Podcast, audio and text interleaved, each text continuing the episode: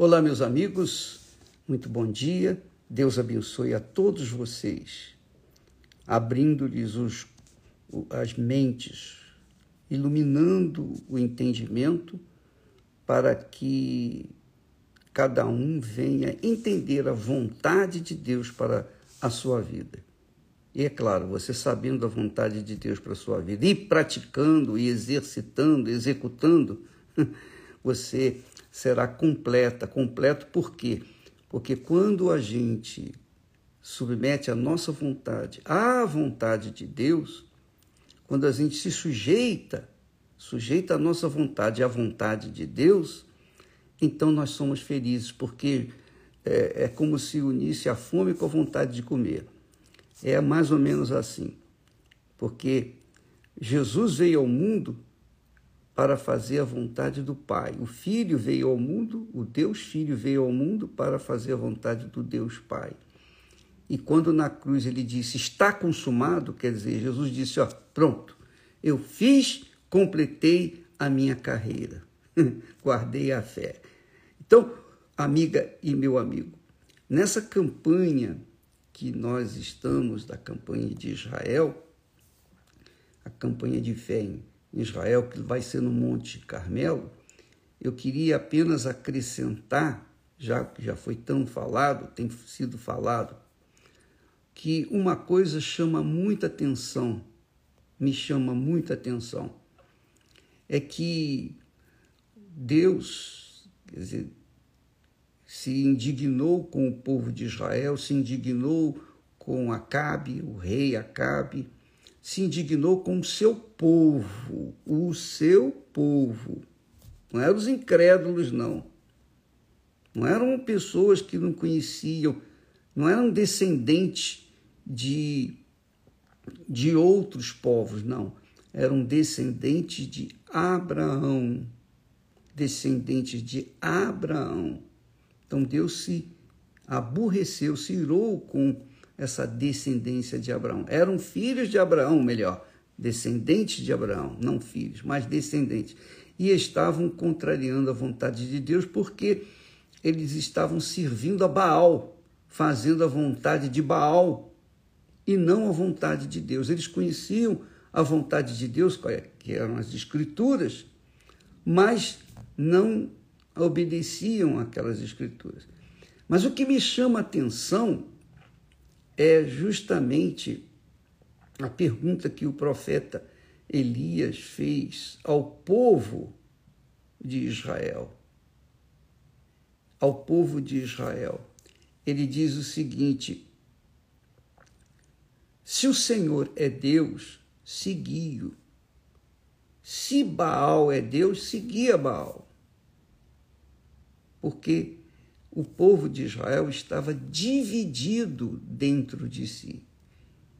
Ora, ele, guardava os sábados, as suas festas, ora, ele fazia sacrifícios sob as árvores lá no, nos altos montes para Baal. Então, o povo tinha dois pensamentos. Ele tinha dois pensamentos. Ele era um povo religioso, do ponto de vista é, da fé abraâmica, da lei mosaica, mas também ele era idólatra com respeito à fé em Baal. E esse é o grande problema que nós encontramos hoje nas igrejas especialmente nas igrejas evangélicas, que as pessoas ficam divididas entre Deus e Baal. Mas, bicho, nós não temos esse tipo de procedimento. Quando uma pessoa fica tentando servir o altar e ao mesmo tempo ao ouro ou à oferta do altar, então ela fica dividida em si. Ela quer agradar a Deus, mas também quer agradar a si própria. E isso é um mal, é um mal, é uma coisa perniciosa que faz amarrar, emperrar a fé das pessoas. A sua fé tem que ser pura, a nossa fé tem que ser definida, determinada. Ou sim ou não. Seguir o que você quer. Mas ficar entre os dois, você sabe, se servir a Baal, vai se arrebentar. Se servir a Deus, você vai ser abençoado. Mas, dentro da igreja, a pessoa serve a Deus, supostamente. Mas fora da igreja, ela serve Baal, ela serve seu corpo, as suas vontades, suas cobiças, seus desejos.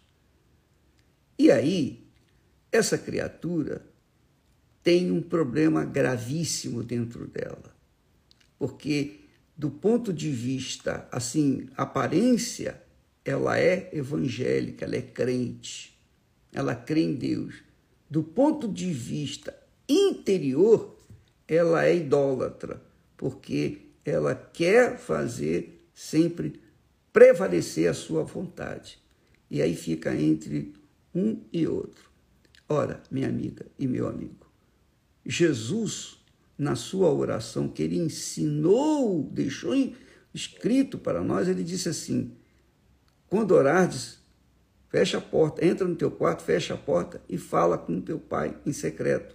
E teu pai em secreto vai te abençoar. E dizeis: Pai nosso que estás nos céus, santificado seja o vosso nome. Santificado seja o vosso nome na minha vida. Para que a minha vida venha promover, somar o reino de Deus, aumentar, acrescentar o reino de Deus aqui na terra. Para que então, então, finalmente, seja feita a tua vontade aqui na terra, como ela é feita nos céus. Quer dizer, nos céus a vontade de Deus é perfeita, não tem problema. Mas na terra, ele quer que a vontade dele prevaleça, para que ele seja glorificado em nós.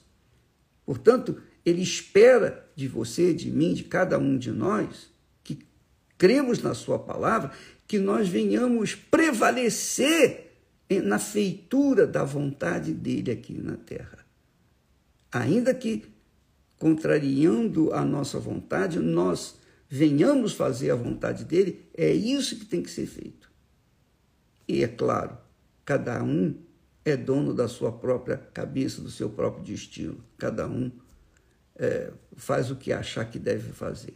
Mas cabe aqui ensinar aquilo que é verdade o profeta disse: por que você ficar, vocês ficam cocheando entre dois pensamentos? Ou um ou outro. Ou um ou outro. Por que, que fica querendo agradar a Deus e ao diabo? Não dá. Então, amiga e amigo, avalie a sua vida, pense na sua fé, verifique realmente como é que está a sua fé, se você está inclinada para agradar um e, e não desagradar outro, ou você está realmente definida, definitivamente inclinada a servir ao Deus, o Deus de Abraão, o Deus de Isaac, o Deus de Israel. Por isso que a pessoa precisa receber o Espírito Santo. Quando a pessoa tem o Espírito Santo, ela não é indefinida, ela não é, não fica cocheando em dois, entre dois pensamentos. Ela é o que é e acabou. Ela assume aquilo e pronto. Isso é a fé inteligente. Ela aplica a sua vida aquilo que ela conhece das Sagradas Escrituras, aquilo que Jesus, que Jesus falou. Jesus disse: aquele que me ama, obedece a minha palavra, faz a minha vontade. Nós vamos ficando por aqui e falaremos mais a respeito disso amanhã. Deus abençoe a todos, em nome do Senhor Jesus. Amém.